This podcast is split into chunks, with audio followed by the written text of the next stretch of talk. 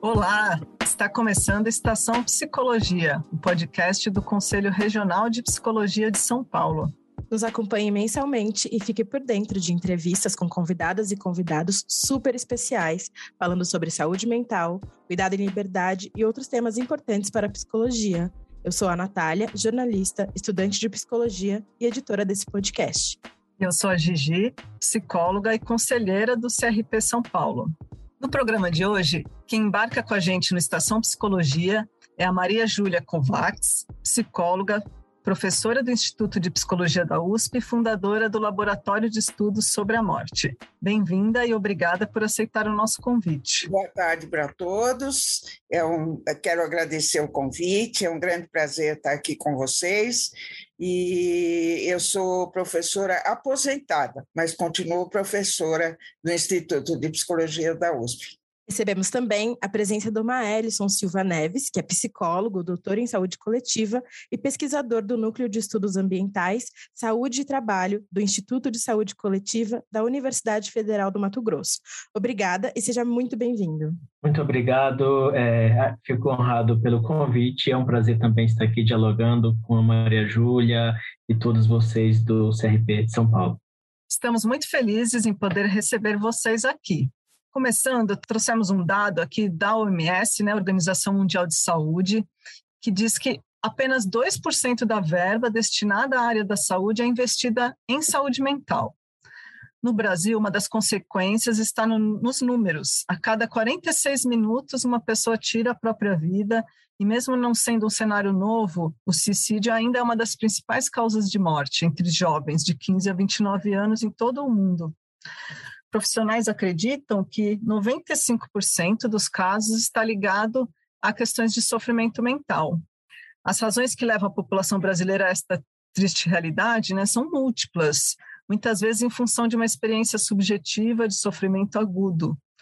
As implicações da pandemia da Covid-19 também podem intensificar essa experiência e é sobre isso que vamos conversar hoje. Então, queria começar já perguntando para vocês sobre esse cenário assim da pandemia, né? As desigualdades sociais não são uma novidade, né? Talvez sejam até uma característica intrínseca a esse modelo que a gente vive, né? Que temos hoje.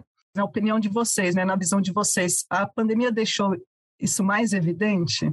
Sim, a desigualdade sempre existiu, mas a pandemia está exacerbando isso de uma maneira bastante forte, também por conta é, do manejo de várias situações de saúde que a gente sabe que estão problemáticas, e principalmente em relação à questão da saúde mental.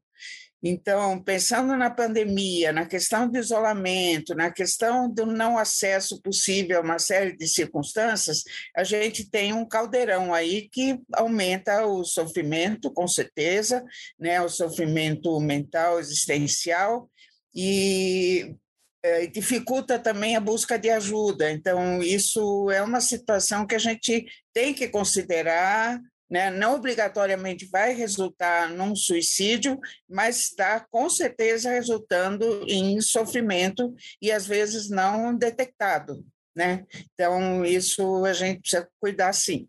É, de fato, é, quando a gente olha para as estatísticas de, de, de, saúde mental, de suicídio, na verdade de adoecimento mental, a gente observa que já havia uma tendência mesmo de elevação de, de sintomas, de queixas, é, e, e, de uma forma generalizada, por exemplo, afastamentos do trabalho por motivos de saúde mental, de, de adoecimento, que eles, eles chamam de transtornos psicológicos, psiquiátricos e comportamentais, mas geralmente relacionados a essa dimensão do sofrimento das pessoas relacionado ao trabalho, estava crescendo é, consideravelmente. E quando a gente olha para a sociedade em que esses dados estavam se expressando com uma tendência de crescimento, indicativo de um aumento do sofrimento entre as pessoas, a gente observa também um, uma sociedade que vai diminuindo consideravelmente o suporte de uma ideia de estado de bem-estar social, então políticas de proteção ao trabalho sendo modificadas, precarizando as condições de trabalho,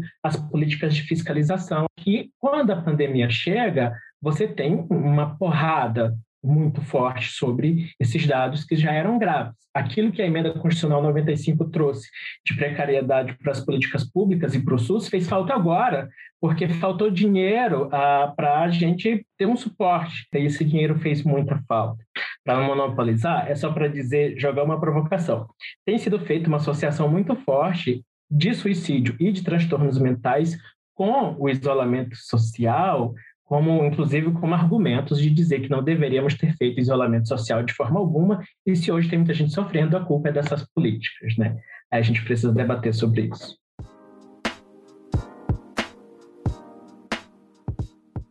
A gente sabe que o entendimento do que é doença é diferente para cada parcela da, da sociedade, e enquanto para alguns o estar doente ele permeia ali uma ausência de bem-estar físico, né? Para outros, a doença pode significar não ter comida na mesa, a ausência de um sustento familiar, né? Então, queria saber de vocês como as pessoas é, experimentam a doença de diferentes formas. Sim, é, você toca num elemento super importante que tem a ver porque que as condições da pandemia se agravaram para além do vírus, né, para além dos sintomas da doença, e por que, por exemplo, determinadas parcelas da população tiveram maior letalidade, adoeceram mais, sofreram mais, né? É, como a, o olhar, eu, partindo da saúde coletiva, né, ah, tem dois grandes paradigmas que eu acho que são muito importantes para esse debate na saúde coletiva, que vai inclusive para além ah, daquelas noções, para além da, da ideia de ausência de doença, mas isso já é, é, um, é um consenso, mas mesmo aquele modelo do estado de bem-estar bio, social, uma visão quase utópica, quase difícil de se atingir, e, e, e sem detalhar muitos elementos, né, a, o paradigma dos determinantes sociais da saúde vai trazer uma perspectiva mais concreta do que significa saúde numa dimensão multidimensional e complexa, o que envolve desde aspectos de fato biológicos da corporalidade e da condição psicológica das pessoas, mais aspectos de moradia, de emprego, de educação, de possibilidade de, de praticar atividades físicas, possibilidades de ter um emprego seguro, de um ambiente de trabalho seguro. Você vai estar trazendo uma série de elementos, desde inclusive o aspecto urbanístico do lugar em que você mora. Você tem muitos elementos que vão se conectando, saneamento básico, enfim, eu poderia listar várias coisas. Mas é então para a gente entender que saúde ela não é uma dimensão individual e não é uma dimensão biológica. Aquilo que se expressa a nível do corpo, a nível da biologia ou do psiquismo, é uma, um resultado final, digamos assim, desse conjunto de interações, de modo que, por isso que na minha fala inicial eu dei muita ênfase ao fato de que se essa pandemia nos deu uma porrada tão grande, ela começou antes da pandemia, que foi a desestruturação das políticas públicas.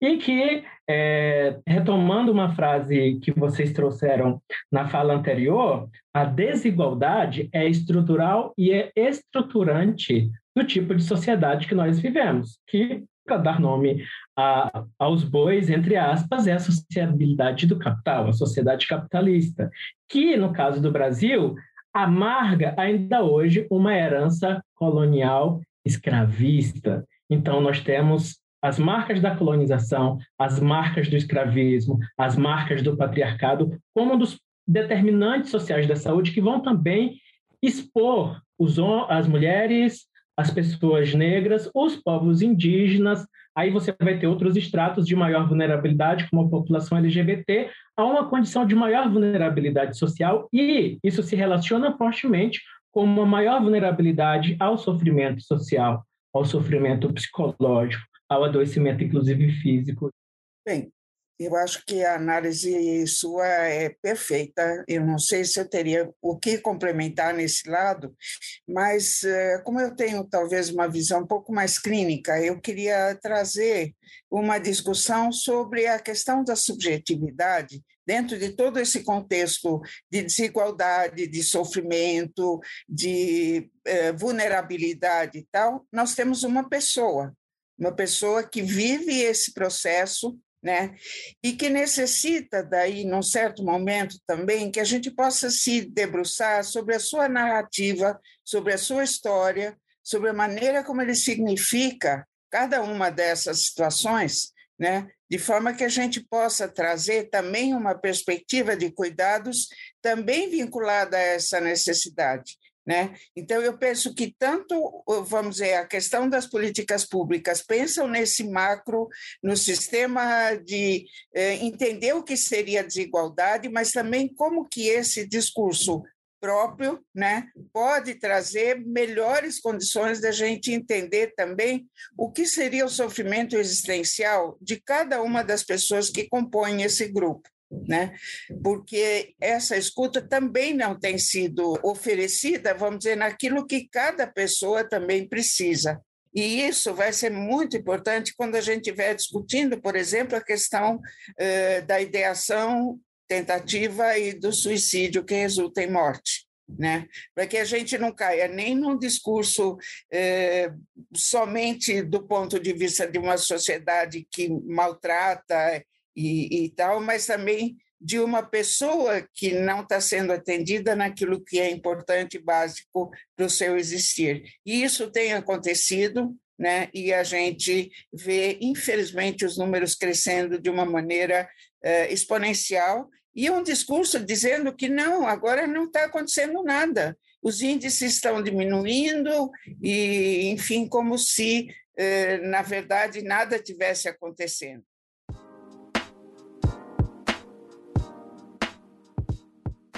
É, conversando até com o que vocês já trouxeram, né? Que a pandemia, então, ela, ela acabou, né, além de mostrar, né, é mais evidentemente, assim, algo que já estava lá, né, algo que já existe, ela também nos obrigou assim, a tomar algumas medidas de prevenção para evitar contaminação. Até mesmo quem continuou trabalhando, né, alguma coisa acabou mudando, mesmo que na rotina de lazer, ou das pessoas que convivem, né, o convívio social, né, se ela, se ela não mudou, mas as outras pessoas do seu convívio, alguma coisa mudou. Então, já até, já, já trouxeram um pouquinho, né, dessa, dessas singularidades, né, como, por exemplo, das mulheres, né, que é, houve uma sobrecarga né, de trabalho, de trabalho em casa, né, junto com o trabalho né, do cuidado de filhas, filhos. Então, eu queria, se vocês é, trazem alguma outra reflexão, assim, complementando né, o que vocês já trouxeram, o que, que essas mudanças podem né, influenciar na saúde mental? Olha, penso assim, o que é uma crise sanitária e uma crise sanitária humanitária e com uma série de outras circunstâncias, né? Estamos todos envolvidos nessa situação, então é um evento global, mas ele também tem né, esse lado que nós estamos discutindo sobre grupos, subgrupos e sobre pessoas, né? que lidam com essa situação, com todos os recursos que não têm e os recursos que têm, mas nós temos que pensar realmente assim. Algumas circunstâncias têm características, por exemplo, uma da, das coisas que, eh, eh por exemplo, é muito interessante, não é que é só da pandemia, mas exacerbou na pandemia uma, uma grande vulnerabilidade das mulheres né, que eh, talvez já existissem de alguma maneira um pouco mais eh, silenciadas, um, enfim, porque há um, um, um grande eh, componente de vergonha, de humilhação, de não querer contar e tal, mas a situação chegou no extremo tal que a violência doméstica, por exemplo, a violência contra a mulher, a violência contra as crianças, tal, ficou escancarada, não tinha mais como ser silenciada. Isso é um ponto positivo? Bom, em certo sentido é. Por outro, é uma tragédia, uma tragédia que era anunciada e agora está escancarada. Então, nesse sentido, é importante trazer, ter essas, essas discussões, né? né? A crise, nesse sentido, traz um elemento favorável para se pensar e tal, mas também uma, uma dificuldade muito grande, porque para realmente operar mudanças né, e possibilidades e tal, a gente teria, como, como disse o meu colega, a importância de desenvolver políticas públicas e que elas sejam postas em ação, porque não adianta só estar tá escrito, né? elas precisam ter uma possibilidade de fato eh, de acontecer. Então, algo que estava mais quieto, mais silenciado, torna-se escancarado. Né? Eh, a questão, por exemplo, pedagógica, né, das crianças que eh, durante todo já tinha desigualdades, tinha, agora então escancarou de uma maneira impressionante, porque uma boa parte da população brasileira não tem acesso aos recursos eh, de remotos e tal, e nós estamos um ano e meio nesse remoto em que pessoas são completamente fora né, do, do, do sistema educacional e tal. Isso é de uma tristeza imensa, né? Então, acho que todas essas coisas, elas estão sendo olhadas, elas estão sendo escancaradas, mas eu não sei se elas estão sendo cuidadas. A professora Maria Júlia trouxe elementos essenciais, assim, de, de pensar as principais vulnerabilidades que nós enfrentamos. A pandemia está dando conta mesmo de esgarçar e e a gente não está dando conta de acolher a gente enquanto políticas públicas, né? Algumas ideias me vieram para pensar nessa nessa dimensão. Por exemplo, sobre os próprios que não agem, é, eles ficavam utilizando as tentativas de ação, de cuidado coletivo, de prevenção e, e, e tentando boicotar.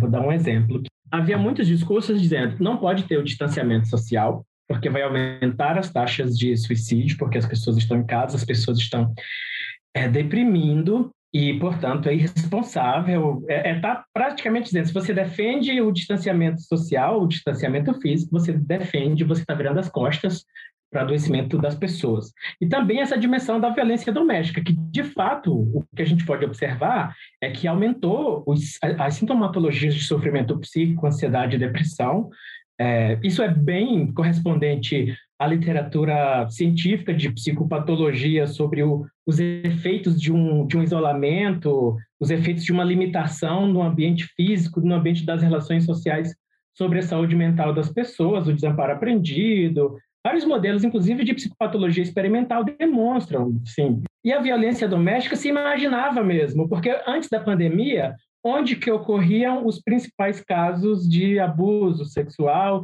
e de violência doméstica, sejam contra filhos, seja contra as mulheres, nos próprios lares. Então, a, a, as, os estudos sobre violência já mostravam que o, o, ficar em casa era não era um ambiente seguro para a maioria das mulheres e das crianças. Mesmo sabendo disso, não se fez muita coisa do ponto de vista de uma política pública de acolhimento dessas pessoas. Se utilizou isso simplesmente para boicotar os processos de comunicação da importância de as pessoas não se aglomerarem. E aí a gente começa a refletir, então, qual que, qual que era o problema? Era o distanciamento físico ou era a ausência de condições para que as pessoas fizessem esse distanciamento físico? E aí, é, uma outra correlação que eu acho muito pobre entre distanciamento físico e sofrimento psíquico é que não é só o distanciamento físico que fez as pessoas sofrerem.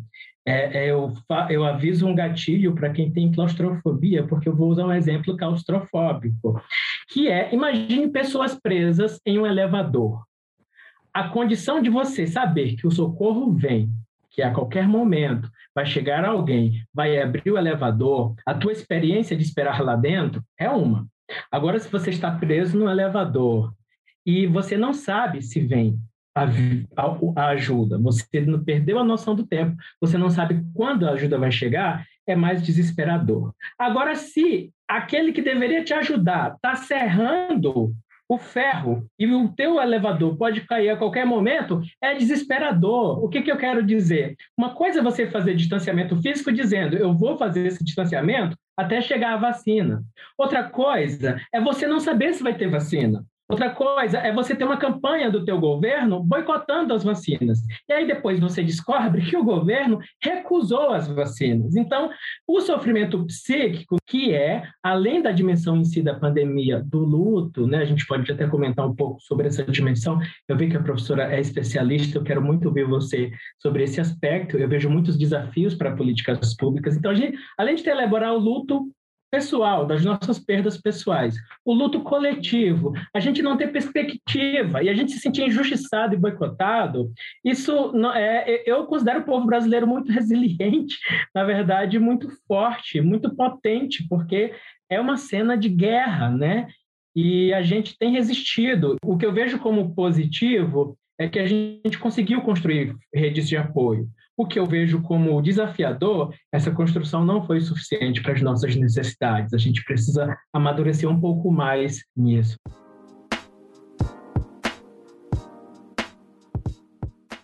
Vou aproveitar para provocar vocês um pouquinho com um dado, que é o seguinte: de acordo com o Ministério da Saúde, né, a primeira vítima notificada da Covid-19 no Brasil foi uma mulher negra, empregada doméstica, periférica, que, que não pôde aderir ao, iso, ao isolamento social para não se prejudicar justamente no emprego. E, paradoxalmente, um aumento aí no número de denúncias relacionadas à violência doméstica e que pode é, estar de fato ligado ao isolamento a questão racial, a questão de gênero, né?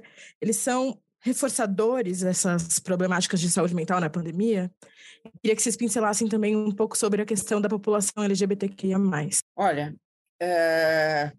eu acho que é, nós temos várias situações de vulnerabilidade, né? Estamos falando da questão racial, da questão de gênero, falando um pouquinho agora do grupo LGBTQIA+, né? É, é também um grupo de vulnerabilidade importante. Grupo indígena, um outro grupo indígena, que de novo a gente faz uma confusão, porque o grupo indígena quer dizer várias etnias, cada uma com as suas características. Eu aprendi isso agora, nessa pandemia. Bom, é, é, ignorância minha, mas é, é, pelo menos aprendi uma coisa que é importante, que, de novo, é, nós estamos tratando de uma forma genérica um grupo muito grande de pessoas e que tem é, características muito próprias, muito singulares, rituais e tal. Então, essa questão é muito importante. Então, são grupos, sim, vulneráveis, porque eh, de alguma forma, não estou conseguindo fazer que chegue o seu pedido, eh, a sua necessidade, a importância do cuidado e tal, o que é um dos fatores que gera o, o sofrimento. Né? Você não ser ouvido, você não ser escutado, você não ser acompanhado, porque você é considerado um grupo menor, um grupo de menos valor e tal. Isso existia antes? Sim, o que, que aconteceu na grande crise sanitária? Escancarou né, essa questão, né? e, de novo, quer dizer, é, eu acho que é um grupo. Hoje nós estamos observando nesses dois grupos que eu destaquei agora, mas talvez a questão racial também está exacerbando muito o, o, a questão do que a gente está chamando aqui de sofrimento psíquico, existencial, mental. Não é, é importante não jogar a questão numa patologia classificatória, mas sim num, num, num sentimento né, de menos-valia, de vulnerabilidade e sofrimento, que aí sim pode levar a, a uma circunstância que é tão uh, difícil, assustadora e preocupante, que é a questão do suicídio. Então, nesses grupos, com exceção das mulheres, uh, a questão está uh, como num caldeirão, né, incensando manifestações por exemplo, de uma tentativa de suicídio e de suicídio. Por que, que eu separei as mulheres? Porque nas mulheres está refletindo mais numa tentativa de suicídio, e nos outros grupos está resultando em suicídio, que é uh, o que é notificado. Mas isso quer dizer que as mulheres estão sofrendo menos? Não. Talvez quer dizer que as mulheres acabam pedindo ajuda de alguma maneira por essa ação. Sem criticar os, os homens, vamos dizer, modo masculino que pode estar presente em homens e mulheres, o grande problema é que eh, nesses grupos, às vezes, a ação é letal e acaba resultando em morte. Então, o pedido de ajuda é letal. No caso das mulheres, o pedido de ajuda é menos letal.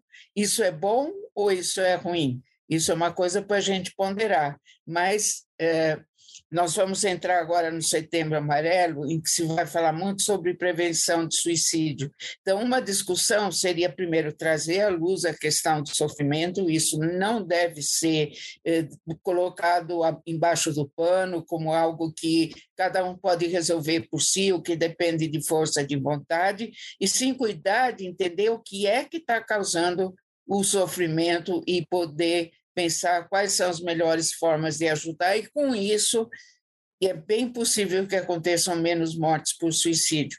Mas o problema não é só evitar, aliás, não dá para evitar o suicídio, a questão não é só prevenir o suicídio, é cuidar de quem sofre. Quando a gente pensa em suicídio, ele está mais relacionado a uma experiência de sofrimento, de anulação, de silenciamento, de impedimento do, do poder de agir do sujeito, da pessoa, do que propriamente uma doença mental, um transtorno mental. Esse elemento sempre foi contro controverso, ele é a tática principal da psiquiatria clássica e, em alguma medida, algumas políticas da OMS são ambíguas nesse sentido, apesar de falar que é multifacetado, é complexo, multideterminado, mas acabam centrando muito o cuidado na identificação e tratamento de transtornos mentais numa correlação direta entre depressão, doença e dependência química, doença, né? Você trata a dependência química e a depressão enquanto doença, uma coisa exógena, né? Endógena, aliás, é, como se fosse uma coisa pra, propriamente dita e não um processo.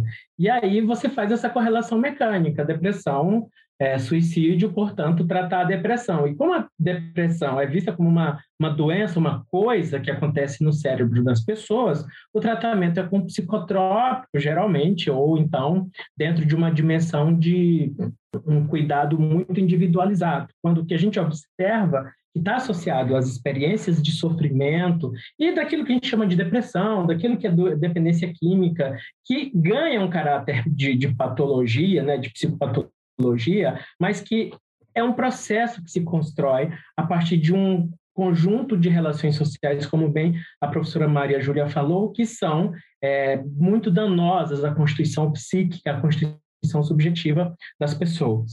Não à toa que assim um dos estudos mais bacanas que eu tenho lido sobre suicídio é de uma chamada teoria motivacional volitiva integrativa de um professor O'Connor e ele vai falar da da, das cognições muito fortemente relacionadas ao suicídio ou das experiências ou vivências de sofrimento, que ele categoriza como é, aprisionamento, uma experiência de aprisionamento, o sujeito se sente preso numa condição de sofrimento que não tem saída, não há perspectiva, não há abertura no horizonte e uma sensação de humilhação e de fracasso. Aí, quando a gente vai olhar para esses processos, que são processos psicológicos, afetivos, cognitivos e que se expressam integralmente no corpo, no pensamento, nos afetos desse sujeito, a gente começa a olhar que isso tem uma história, uma história relacional, uma história contextual.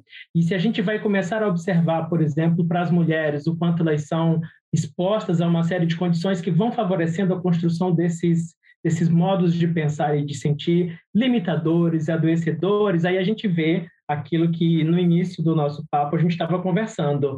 É necessário conectar essa dimensão social com essa experiência singular, porque apesar da gente ver essas conexões desses processos sociais eu estudo suicídio no contexto rural. Agrotóxico, por exemplo, está fortemente relacionado às intoxicações que vão produzindo uma série de danos ao, ao indivíduo na sua integralidade biopsíquica, né? Mas quando a gente olha para tudo isso, o sofrimento, essa experiência, ela é uma expressão desse enredamento. E eu preciso atuar nas duas, nas duas pontas. Eu preciso escutar e acolher essa pessoa que já está sofrendo com tudo aquilo que a psicologia tem de melhor e que pode oferecer na dimensão do acolhimento, da criação de vínculo e do fortalecimento dessas pessoas para desfazer esses nós que ela, que ela foi constituindo nas suas redes de significações, nas suas vivências e sentidos negativos que ela foi dando para si, mas que ela aprendeu a dar para si quando, por exemplo, uma criança LGBT o tempo todo cresce ouvindo, e não diretamente, pode ser referindo-se a outro, mas que se atribui a ela quando ela começa a se identificar, opa, eu sou gay, então talvez eu seja essa pessoa sem valor que eu escuto tanto os adultos falando. Se eles não têm valor, eu também não tenho, né? E a dimensão de desumanização das pessoas negras. Tem um aspecto aí, é, por exemplo, já antes da pandemia, o que as estatísticas de violência diziam? A diminuiu o feminicídio de mulheres brancas e aumentou o feminicídio de mulheres negras. E esse dado, ele, é, ele tende a piorar. Né? Os dados de violência mostraram exatamente de que esse contexto de estar isolada com o agressor, de fato, trouxe é, é, esse aumento desse risco, dessa sensação de, de insegurança. E se aproxima muito dessa ideia de eu estar aprisionado, de eu estar num beco sem saída.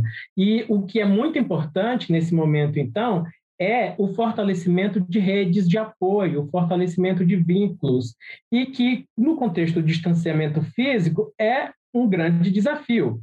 Eu, dando uma pesquisada também sobre esses dados dos impactos da pandemia na população LGBT, teve uma ONG que fez uma pesquisa, é, Vote Certo, é, o, é uma ONG que, que, investiga até posições políticas de população LGBT, mas eles investigaram saúde mental e descobriram que o agravamento da vulnerabilidade financeira dessa população, a piora da saúde mental e o afastamento da rede de apoio e uma insatisfação acentuada com o governo. E isso atingiu essa parcela mais vulnerável. As LGBTs que não são aceitas, são expulsas de casa, elas precisam trabalhar e geralmente são trabalhos precários. Os trabalhos das mulheres negras também são os trabalhos os mais precários, dada essa nossa herança de estigmatização e de uma série de precarizações que tem isso como desfecho. Aquele trabalhador que é obrigado a trabalhar enquanto todo mundo estava conseguindo ficar em casa, mas ele não conseguia, ele não estava bem, ele não estava indo feliz e satisfeito dizendo que era só uma gripezinha. Ele sabia o risco que corria, mas a ideia de escolher entre fome e o vírus, que não foi, é, que foi imposta para ele pelas políticas mal é, intencionadas, a gente começa a perceber então essa, esse sofrimento psíquico que é uma expressão de um sofrimento social, de uma ruptura do laço social e que atingiu como uma porrada essas pessoas. Só para finalizar, desculpa eu, quando disparam falando, né? Mas eu lembrei de uma outra coisa. É, aumentou o consumo de bebida alcoólica. E o consumo de bebida alcoólica também está associada está associado à violência doméstica. Então, tem alguma coisa aí que a professora Maria Júlia já tocou, que a gente precisa olhar do ponto de vista de sociedade, de redes de apoio, mas que as políticas públicas eu não sei, ainda não não escutei ações contundentes nas revisões de literatura que eu fiz, não encontrei algumas medidas, sim, de tentar construir conexões, intervenções, algumas ações do tribunal, dos tribunais de justiça já estão discutindo os dados de feminicídio, só que é preciso acelerar, porque está muito. Quem está sofrendo em casa tem pressa, né?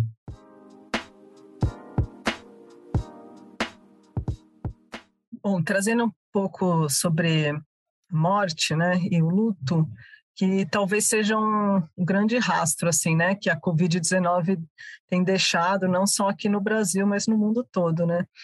É, lidar com luto ou com a possibilidade de perder alguém que, que amamos, né, então isso se tornou um desafio global. É, Para vocês, o que, como que a psicologia pode atuar no cuidado e no acolhimento né, dos, dos enlutados, e também o papel com, da psicologia né, com sofrimento, com sobreviventes, né, com sobreviventes das, de tentativas de suicídio.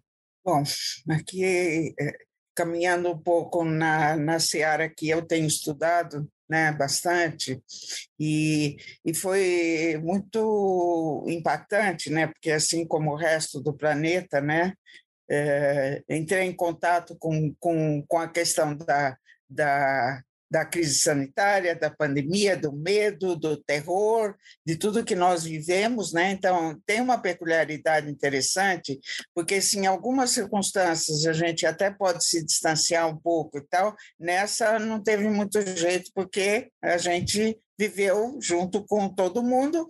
Então, tem uma, uma característica que é mais geral, mas tem uma característica que é muito própria de cada um de nós, né? Que eu estudo a questão do luto, a questão do suicídio e tal, eu fui convocada a falar sobre alguma coisa que eu não sabia também e que eu estava vivendo profundamente. Então, isso foi uma experiência assim bastante eh, peculiar e bastante própria e tal. Então, eh, deu para sentir muito eh, assim como que como que essa questão realmente foge e extrapola de algumas coisas que a gente toma mais ou menos como dadas e tal. Então, gente teve que pensar muito, teve que se reinventar e tal. E uma das coisas muito interessantes foi quando o Conselho Federal de Psicologia falou: ó, então vamos abrir a possibilidade online de cuidar das pessoas, porque senão nós teríamos tido dificuldades sempre, né? Porque eh, a gente estava até então muito baseada num, num, trabalho de acompanhamento em grupos de acolhimento e tal, e de repente a gente teve que fazer isso de uma forma online. Não foi fácil, foi extremamente desafiador e tal. Como fazer isso? A outra coisa que foi extremamente desafiadora foi assim: a gente tinha uma certa compreensão do processo de luto como processo de elaboração de perdas significativas, que tinha o seu tempo, o seu processo, a sua singularidade, mas a gente vai pensar também nesse coletivo de tanta coisa que nos machuca e nos maltrata, mas a gente está fazendo trabalhos em várias esferas, uma esfera mais, eh, vamos dizer, de acolhimento de cuidados clínicos, uma outra esfera que vai buscar eh, e discutir políticas públicas. Atenção, não temos políticas públicas de luto, né? Não, temos nada escrito assim que nos dá alguma base de como nós vamos cuidar de pessoas enlutadas, né, na sua eh, questão social, na sua questão de manutenção de vida, quando a pessoa que foi perdida é aquele o provedor, como é que vai ser quando a gente tiver que voltar ao trabalho e,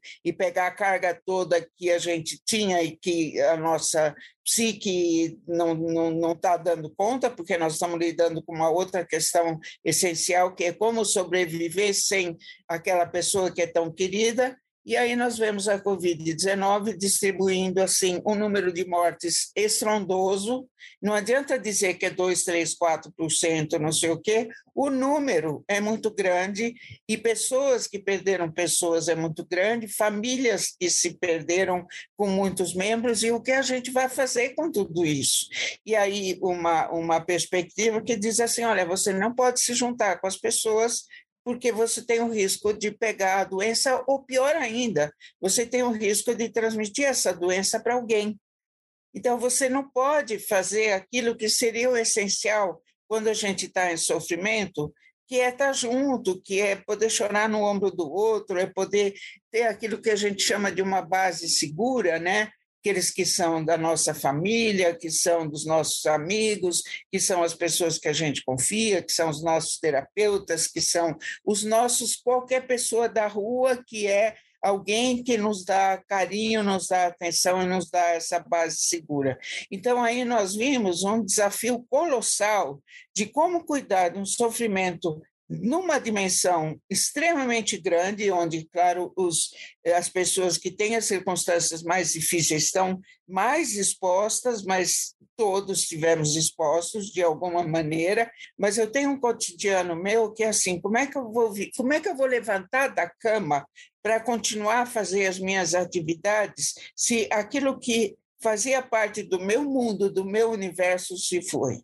Né? E eu não, não consigo ter um cuidado que minimamente seria. Claro, minimamente a gente tentou mesmo oferecer pelas plataformas, foram muitas, pessoas se desdobraram, sem falar da linha de frente, mas a linha de retaguarda e tal. Mas então, essa é uma questão muito importante, né? Que ainda nós vamos ter muito trabalho pela frente Existe uma ilusão que diz assim: o dia que a pandemia acabar, e aí nós já estamos aprendendo, né, em todos esses anos, que a pandemia não vai acabar, que nós vamos aprender a viver nela a cada dia com novas coisas, às vezes correga para trás, às vezes anda um pouco mais para frente e tal, mas nós vamos continuar vivendo. Não vai ter depois da pandemia, não vai ter. Pessoas estão demorando para entender isso né? Mas e a gente vai ter que cuidar porque vai ter muita, vai ter não, já está tendo muitas pessoas sofrendo muito demais, porque é um grau de sofrimento para além dos recursos, eh, de uma maneira geral, a gente já está vendo isso. Pessoas estão em grande sofrimento e isso, claro, traz todo tipo de risco em relação à própria vida, à vida das pessoas próximas, né? Ah, uma questão que talvez atinja realmente algum grupo mais do que o outro, mas é um sentimento eh, talvez bastante parecido. E agora, o que vai acontecer? Quais são as perspectivas? Tem perspectiva? Né? Se você olha a fala das pessoas em geral, a sensação é assim: não tem muita perspectiva. Então, essa é uma nova vivência. Como viver sem ter perspectiva? Olha, nós temos o Afeganistão no nosso nariz, né? Olha o que aconteceu lá. Então, um, isso é uma tragédia incomensurável. É a, a perda da esperança, a perda é, da possibilidade de que vem é, alguma coisa melhor. Então, isso é uma coisa que a gente que cuida precisa ser cuidado também. É verdade. A professora Maria Júlia tocou em elementos muito importantes do, dessa dimensão do, do horizonte, né, e de a gente aprender a lidar com, com o, o contexto atual. Todas essas crises trazem uma tensão social é, e que se expressa também no corpo, nas nossas percepções, numa produção de uma desesperança, e isso é muito desafiador. E aí, nesse momento, o que, é que eu consigo vislumbrar como formas de cuidado? Sejam exatamente essas formas de cuidado que produzam a escuta, né, como a professora bastante enfatizou, há uma dimensão singular que precisa ser escutada, porque ela sempre vai se expressar em sua singularidade, e essas singularidades precisam se conectar ao mesmo tempo em que se trabalhe essa, você trabalha essa dimensão dialética do singular e do coletivo como não antagônicos, mas constitutivos um do outro. Não podem existir coletivos burros que tentem apagar a diferença e a gente precisa aprender a conviver com a diferença porque essa vai ser a nossa tábua de salvação, a capacidade de viver juntos com as nossas diferenças sem que elas impliquem hierarquias nem dominação, seja na dimensão do gênero, seja na dimensão da orientação sexual, e isso é muito, muito urgente, é um imperativo ético para a humanidade. Sobre a dimensão do luto, eu concordo, eu, eu dou aula para uma disciplina de psicologia social da saúde e eu fiquei com isso na cabeça. É preciso trabalhar esses estudantes porque eles vão formar daqui a pouco e eles vão encontrar na unidade básica de saúde pessoas em sofrimento, em luto mal elaborado. Eu vou buscar na literatura o que, que tem. Eu encontrei pouca coisa, encontrei algumas revisões de literatura de umas psicólogas da Fiocruz, eu não vou citar o nome agora porque eu não lembro, mas enfim, é uma revisão de literatura sobre luto de, em Covid e os desafios para a psicologia. Coloca isso no Google, quem tiver interesse poderá encontrar. E ela vai falando dos desafios, e um deles, muito fortes, Será a Débora Anual? Isso, a Débora Anual. Obrigado por me lembrar. É isso. Eu gostei muito desse artigo, porque ele traz uma revisão bastante completa dos desafios. E uma coisa que me pegou é que a dimensão do ritual. Eu li uma matéria de uma mãe Yanomami que estava dizendo que ela não estava podendo enterrar o filho e aquilo era esgarçador da sua condição de existir. E me fez lembrar muito de uma posição preconceituosa que eu tive com os africanos na época da epidemia do ebola e que um dos principais fatores de transmissão da doença eram os rituais fúnebres, das pessoas tocarem e tudo mais.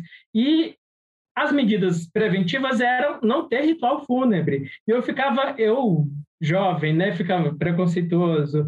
Como que essa, esse povo não entende que não pode fazer ritual porque eles continuam fazendo ritual? Eu ficava com raiva deles porque eu estava extremamente preocupado com essa pandemia do ebola, né?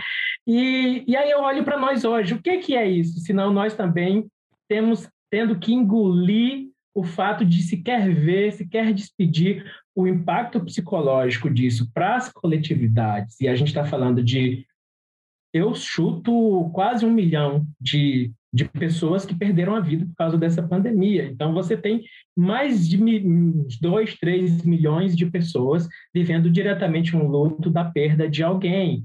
E isso não impacta a nossa sociabilidade totalmente. É por isso que eu concordo com a professora. E nós, psicólogos, eu não fui preparado na minha formação para lidar com esse tipo de luto. Nós temos esse desafio de compartilhar nossas experiências, de produzir conhecimento na universidade, de levar esse conhecimento para o ensino, para a formação continuada. E o que eu tenho tentado trabalhar com os estudantes é a gente inventar o que já tem no SUS, dessas formas de cuidado. Tem grupos de hipertensos, tem grupos de diabéticos, tem grupos de pessoas depressivas.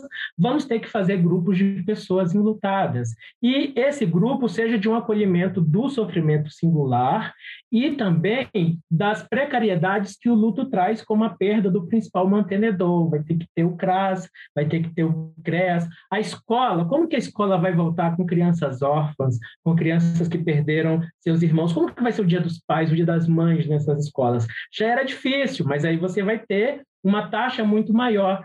São desafios que, se a gente para para pensar, são enormes, assim, e é muito bom ouvir a professora Maria Júlia, que essa é a minha preocupação como professor que está formando, assim, o que, e aí eu não, não sou estudioso do luto, né, eu fui buscar o que, que tem de luto, né, o que, que a gente pode trazer para a saúde pública, trazer para a clínica, porque a nossa profissão vai ter que inventar. O nosso próximo congresso de psicologia vai precisar trazer esses relatos de experiência e eu estarei muito interessado em escutar o que, que a comunidade PC vai ter feito. Eu acredito que a gente vai fazer muita coisa boa, mas a gente precisa se atentar para isso. Queria comentar, Marilson, é, primeiro assim, a sua análise né, tão importante sobre todas essas questões, como somos colegas docentes, né, temos, eh, vamos dizer, essa preocupação com os estudantes e tal, essa turma que vem agora, né, eles vão lidar, eles, eles eh, vão, uh, olha, eu dou uma disciplina eh, eretiva no Instituto de Psicologia, mesmo estando aposentada, continuo dando a disciplina que chama Psicologia da Morte. O nome não é bom, mas ele foi batizado com esse nome 36 anos atrás e continua o mesmo. E a disciplina, ela continua existindo, e agora com uma peculiaridade, sem fazer propaganda de causa própria, mas para dizer como é importante ter esses espaços né? Eu tenho tido uma procura do curso que é uma coisa que eu não estou conseguindo lidar com ela. Tive que deixar muitos alunos para fora, né? Porque não cabe, no, mesmo no, no modo virtual, ficou complicado e eu prometi então passar a gravação de aulas e tal, porque os apelos que eles faziam, e muitos alunos de áreas de exatas, de, eh, enfim, que teoricamente não teriam nada que ver com o assunto, mas que têm uma preocupação muito grande própria e também com as pessoas à volta. Né? Então, uh, poder falar sobre esses assuntos, falar que, por exemplo, a, o que nós estamos vivendo nesse processo de luto, estamos vivendo junto, nem nós sabemos direito o que, que, que, que a gente precisa fazer, e a gente tem um tripé que é importante, faz parte do humano, que é a questão do respeito, que é a questão da ética, que é a questão da escuta e que é a questão do acolhimento. Né? A primeira coisa que nós temos que fazer é escutar o que essas pessoas têm a dizer para nós, né? e aí é que a gente vai ver e pensar o que, que nós podemos, como coletividade, eh, pensar que seria melhor. Né? Porque não dá para ter o luxo agora de pensar só em ter psicólogos especialistas em luto. Nós vamos ter que formar um grande grupo de pessoas que vão poder fazer um negócio que nas, nas guerras ou nos grandes desastres se chama primeiros cuidados psicológicos, que não é um nome adequado, porque não deveria ser feito só por, por psicólogos, mas por pessoas que se sentam do lado de uma outra pessoa para perguntar assim, do que, que você precisa? Como é que eu posso te ajudar? O que, que eu posso fazer para você? Né? E permitir que essa pessoa fale, que se expresse, que ponha os sentimentos e tal, e que o menos importante é a gente falar um monte de coisas, e o mais importante é a gente poder dizer, olha, eu estou aqui do seu lado, vamos pensar junto e tal, e começar a pensar esses processos de cuidados às pessoas que realmente ficaram devastadas. Quais são as coisas básicas, primeiras, né, que a gente pode oferecer aí no ponto de vista que é a nossa área, né, que é do, do cuidado e tal, como que a gente pode cuidar? O que, que você está precisando? Trazer a pessoa de volta a gente não vai conseguir, mas como que você pode lembrar dela? Como você pode, vamos dizer, cultivar uma coisa que é importante para você dar um espaço de honra ou de respeito, de dignidade? Porque uma das coisas que foi destruída com essa pandemia foi a dignidade do processo de morrer, do processo de luto. Né? O, que, o que, que, que dor é essa de ver uma pessoa querida num saco de lixo preto? né? É, amarrado porque não pode contagiar. Nem no pior dos pesadelos você imaginaria que você ofereceria isso para um ente querido. Né? Ou que você ofereceria uma vala, né, com sei lá eu quantas covas e não sei o quê, nem nos piores pesadelos. Então, como que a gente cuida disso? Como é que a gente eh, diminui um pouco a dor disso, porque tirar completamente a gente não consegue. Eu acho que é essa coisa que nós vamos ter que começar a trabalhar com os nossos alunos, né? com os professores que vão receber as crianças. Eles não foram preparados para lidar com isso, é o que a gente ouve, mas como é que a gente pode prepará-los para sentar do lado de uma criança que chora e deixar essa criança falar sobre quem ela perdeu, quem era o pai, quem era a mãe, por que, que aconteceu, o que, que ele pode fazer, como é que ele pode guardar uma boa memória, uma boa lembrança, enfim, são essas pequenas coisas que para uma pessoa podem ser muito grandes, muito importantes, né? Que bate de frente contra um desprezo, né? Que a gente ouve uma falta de empatia, de solidariedade, né? Então é, a gente tenta construir esse esse espaço de recuperação numa numa crise, numa tragédia, né? Talvez isso que que seja a possibilidade, não sei.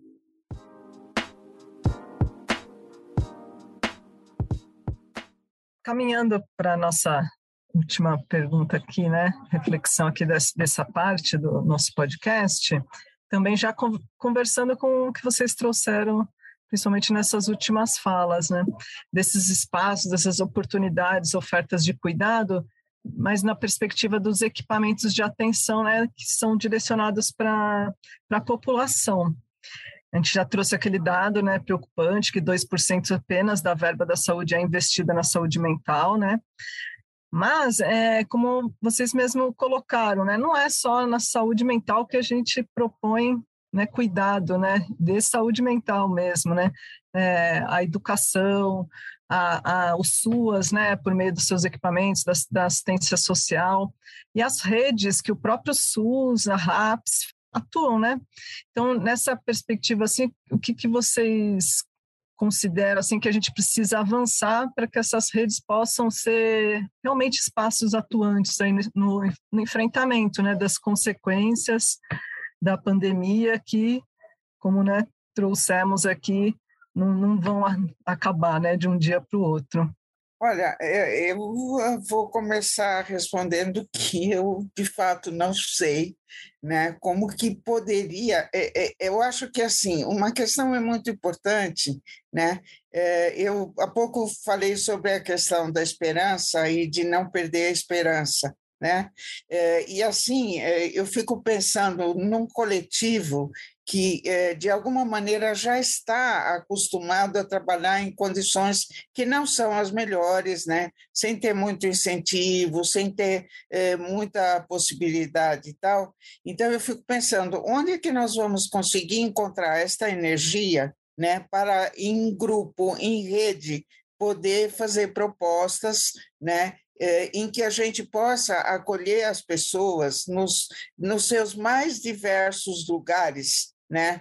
E, e, oferecer então esse primeiro cuidado, essa primeira parte. Ao mesmo tempo, esse mesmo grupo, acrescido de outros, talvez da universidade, possa ser um elemento importante para a gente pressionar fortemente eh, aquelas áreas da assistência social, de, eh, enfim, né? Para que a gente possa ter, eh, porque assim a gente não pode contar só com voluntariado. Isso é uma coisa que me preocupa, né? É, a gente precisa ter uma estrutura séria, bem fundamentada e tal, que a gente possa, de fato, eh, manter programas, né? Uma das questões, assim, muitos programas são iniciados e acabam, né? não, não conseguem se manter. Então, a gente precisa pensar em coisas mais a longo prazo, com mais sustentação e tal.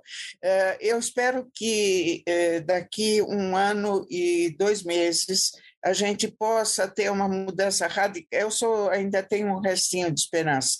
Que a gente possa ter uma mudança radical né, naquela parte, naquela cidade central do país, né, para que essas questões passem a ser uh, as mais importantes, né? Então eu espero isso também e, e que isso possa incrementar que nós também consigamos, então, eh, ter ideias, eh, propor essas ideias e elas poderem ser implementadas, não é só em Brasília, é também em cada estado, né?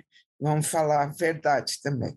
É, concordo plenamente com o que a professora Maria Júlia comenta, e disso eu destaco a importância a, da intersetorialidade, né? E, e, destacar algumas coisas, assim, nós temos um SUS gigante, assim, todo, eu estou chovendo no molhado, né, a, os profissionais da saúde mostraram uma capacidade enorme de enfrentamento, de engajamento, e vou dizer para vocês uma coisa, assim, a gente ofereceu ano passado e esse ano, até em parceria também com uma rede de apoio que se construiu com psicólogos de São Paulo, depois a gente construiu também uma nossa aqui, é, de atendimento psicológico aos profissionais da saúde. A gente tinha uma expectativa de que ia ter uma chuva de procuras, e tivemos, mas não foi tão grande quanto a expectativa que a gente tinha. E a pergunta que até hoje a gente se faz é como que essa galera se cuidou, né? Como que eles aprenderam a lidar com o sofrimento que essa situação é, trazia? Eu não sei, eu não tenho uma resposta, mas independentemente disso, eu posso dizer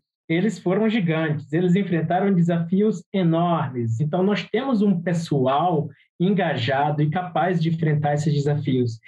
E a gente já quebrou a primeira barreira de que esse teto é intransponível.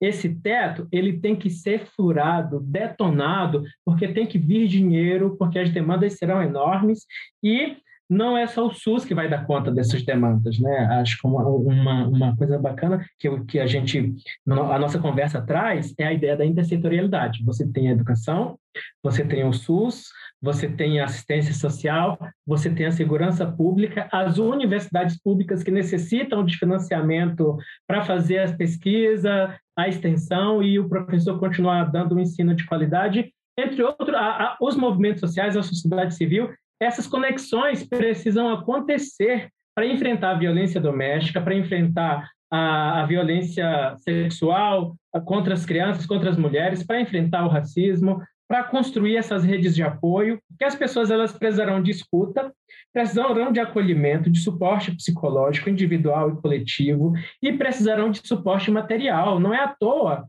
que os papas do neoliberalismo estão começando a dizer, não, tem que dar alguma política de assistência, porque a fome chegou. Além do luto que a gente está tendo que enfrentar, a gente está tendo que enfrentar a fome, a gente está tendo que enfrentar uma precarização enorme da vida, isso vai pressionar as políticas de saúde e as respostas sociais não estarão apenas na unidade básica de saúde, elas precisarão estar conectadas com todas essas políticas intersetoriais e eu tenho pleno acordo que elas implicam um envolvimento também com as políticas locais, os prefeitos, os vereadores, os governadores, os deputados. Então, os desafios são enormes, né? E isso resvala diretamente nas experiências de sofrimento psíquico os mais individuais possíveis.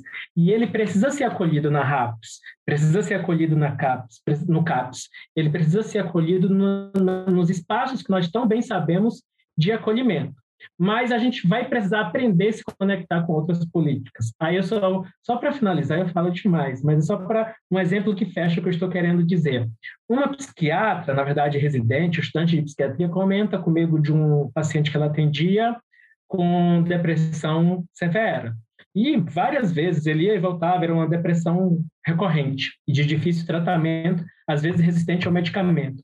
Só que o que, é que ela descobre? É que as recaídas dele eram mais fortes nos momentos em que ele estava desempregado. Ele tinha um problema de saúde ocupacional em que dificultava ele conseguir arrumar emprego, ele perdia a casa porque não tinha como bancar o aluguel. Quanto mais desamparado ele estava, mais intenso era essa vivência, essa experiência de sofrimento que nem o medicamento dava jeito. Então, são essas conexões necessárias em que a gente não pode ignorar a dimensão subjetiva e nós psicólogos precisamos aprender a construir redes intersetoriais em políticas públicas para potencializar a escuta dessa dimensão, o acolhimento dessas necessidades que vão para além da nossa capacidade de, de intervir profissionalmente. Né? Então, eu estou achando muito bacana esse momento entre nós de trazer essas reflexões. Estou aprendendo muito com a professora Maria Júlia, já vou levar algumas coisas para minha sala de aula. Muito bom. Então, acho que ficaram algumas, né, muita coisa, né, muito conteúdo, muito importante essa discussão. Acho que ficaram algumas né, dicas, assim, né, algumas palavras-chave assim para nossa categoria, né, refletir para os estudantes. É, eu acho que a psicologia, né, mais do que nunca, né, é uma característica nossa, mas mais do que nunca, né, se reinventar, é, visitar a criatividade, né, e, e, e nada assim também que seja inédito, mas de repente que não seja tão familiar ou não esteja não estava tão atual ou tão presente em todas as áreas, né? Acho que era uma algo que a, a psicologia já atuava, mas algumas áreas, alguns estudos, né, é, algumas disciplinas, né, como os professores aí trouxeram, mas que agora está permeando todas as nossas práticas, né? Então, revisitar ou conhecer a psicologia das emergências e desastres, a psicologia, né, do luto, é, as questões relacionadas à morte, é, até pandemia e guerra, né, pandemias e guerras, né, que passamos, o que as profissionais, né, é, faziam, fazem nesses espaços, né, então são muitos desafios, mas eu acho que foi muito bom o conteúdo também trazido, nos dá muita é isso né? gente tem uma desesperança, né, pensando num macro político assim, mas a gente ouvindo e criando as nossas redes e se ouvindo, se conhecendo também nos traz uma, uma esperança assim de, de continuar atuando, de estar nesse nesse nosso lugar, né, de psicóloga e, e continuar, né? Vamos vamos continuando aí na luta e na, né, nesse fortalecimento aí das redes, né? E também com essa visão crítica que muita coisa precisa mudar, né? Também lá no macropolítico, né?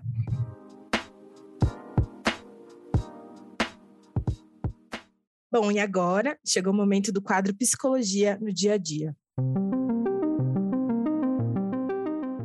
Hoje recebemos a Camila Neco, que é psicóloga e analista técnica da Comissão de Orientação e Fiscalização do CRPSP. Tudo bem, Camila? Tudo bem, gostaria de agradecer ao convite de estar aqui novamente em nome da Comissão de Orientação e Fiscalização do CRPSP. Bem-vinda, Camila. No tema de hoje, estamos falando um pouco sobre o adoecimento da população brasileira e a importância da prevenção ao suicídio. Então, a gente queria saber, agora com um olhar pra, para a atuação profissional, as psicólogas e os psicólogos que estão em atendimento às pessoas com ideação suicida podem realizar a quebra do sigilo? É muito importante essa questão, porque essa é a principal demanda que a Comissão de Orientação e Fiscalização recebe de dúvida de psicólogos e de estudantes de psicologia. Então, assim, o Código de Ética, ele vai dizer lá no artigo 9 que o psicólogo ele tem o dever do sigilo, né? Garantir a privacidade das pessoas atendidas. Mas nos princípios fundamentais, o Código também vai dizer que o psicólogo ele não pode é, ser conivente com situações de discriminação, exploração, violência, crueldade. E aí, no artigo 10 o código vai dizer, então, que se né, tiver é, algum conflito entre o artigo 9 e os princípios fundamentais do código, o psicólogo ele pode optar pela quebra do sigilo. Então, o que a gente sempre orienta é que, diante de casos de violações de direitos humanos, violência, risco à vida de pessoas né, ou de terceiros, o psicólogo ele deve estar atento e decidir, então, entre manter o sigilo ou manter as garantias fundamentais do usuário ou de terceiros. Então, assim, é sempre fundamental, né, saber qual é o limite, a gravidade de uma determinada situação. O psicólogo tem sempre que avaliar, porque a decisão pela quebra do sigilo é exclusivamente dele. Então, ele tem que avaliar as consequências e qual que é o menor prejuízo para aquela pessoa que ele está atendendo ou para terceiros. É... Então, também, né, assim, a gente sempre orienta que o risco de cometer uma falta ética pode ocorrer tanto pela quebra quanto por uma omissão. Então, se for questionado em qualquer tempo por sua decisão, o psicólogo ele precisa estar fundamentado e expor os motivos técnicos e éticos que levaram a tomar aquela decisão. Então, também uma coisa importante é sempre registrar a evolução do trabalho no prontuário, conforme a resolução CFP1 de 2009, porque além do prontuário ser de direito do usuário, é o prontuário que vai respaldar o psicólogo né, sobre as, a, a decisão que ele tomou. E para quem se pode fazer essa quebra de sigilo, né? O que, que deve ser avaliado nesse momento? Bom, quando se decide pela quebra do sigilo, em busca, então, desse menor prejuízo, o psicólogo tem que levar em consideração qual que é a rede protetiva dessa pessoa atendida. Então, familiares, outras pessoas próximas, outros profissionais que atendem, como psiquiatras. É fundamental ter informações sobre fluxos e orientações, né, as atuações das redes de saúde, da assistência social, conhecer, então, as políticas públicas para poder fazer os encaminhamentos né, para os serviços inseridos nessas redes e estar tá atento, então, a essas situações de violência. A gente também sempre reforça que o psicólogo ele busque outros recursos, né? Capacitação para esse tipo de atendimento. E se tiver, então, qualquer dúvida, é muito importante fazer supervisão, buscar na bibliografia, né? Acho que os convidados de hoje deram justamente uma aula sobre isso, então escutar esse podcast também vai ajudar nessa atuação profissional. Legal. E para finalizar, considerando então, entre aspas, o nosso novo normal, né, onde o atendimento online é uma realidade, o que, que é importante de ser preservado nesse espaço? Bom, a resolução 11 de 2018, que regulamenta o atendimento online, né, a resolução antes da, da pandemia, ela falava que os psicólogos eles não poderiam atender por meios né, de tecnologia e informação pessoas e grupos em situação de urgência e emergência. Então, a gente entendia os casos de suicídio como desses casos que deveriam ser atendidos no presencial. Porém, durante o período da pandemia, né, o Conselho Federal de Psicologia, ele suspendeu esse artigo por meio da resolução 4 de 2020.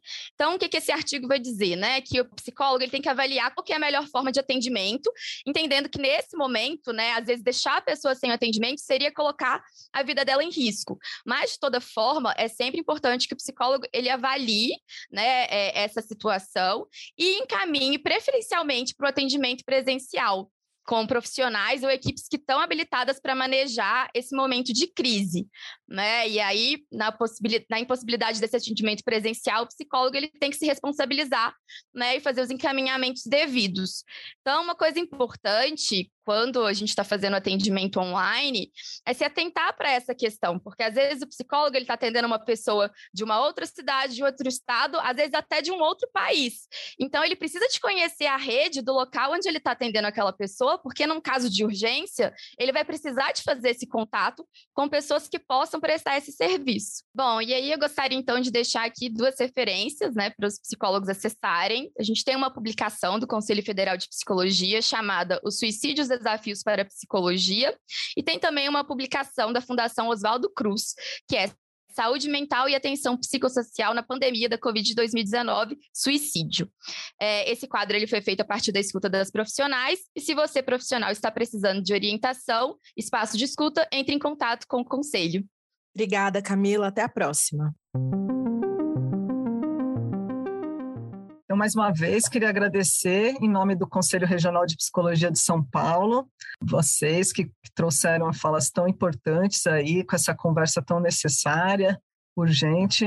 Muito agradecidas mesmo. Bom, eu queria agradecer o convite, a possibilidade de estar aqui, de conhecer o meu colega Mailson, né? E você, Gigi, Natália, Camila, quem está aqui, André, né? Foi um prazer dividir aqui a, o, esse espaço e poder refletir junto com vocês. Obrigada.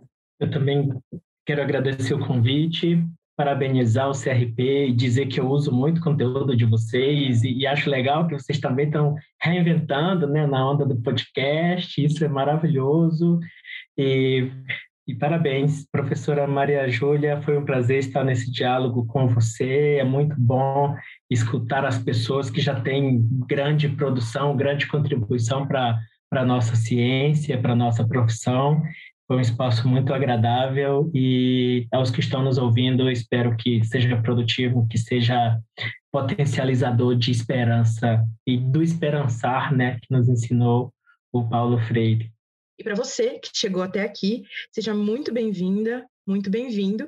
Nós nos encontramos no próximo episódio. Enquanto isso, não deixe de nos acompanhar nas redes sociais do Conselho e no nosso site www.crpsp.org. Este foi Estação Psicologia, o podcast do CRPSP.